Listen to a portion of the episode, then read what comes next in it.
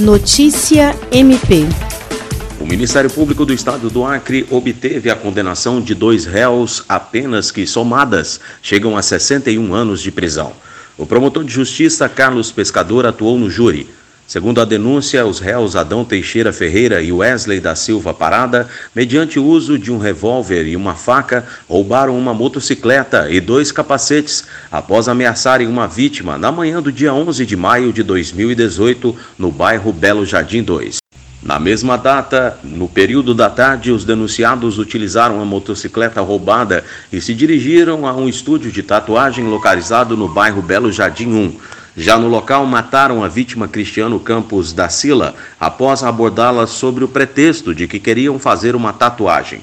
Ainda de acordo com a denúncia, o crime teria sido motivado porque os denunciados acreditavam que a vítima pertencia ou era informante de uma organização criminosa rival, daquela a qual pertenciam. Dessa forma, os réus foram denunciados pelos crimes de roubo, com concurso de pessoas e emprego de arma de fogo, homicídio duplamente qualificado e integração e organização criminosa. William Crespo para a Agência de Notícias do Ministério Público do Estado do Acre.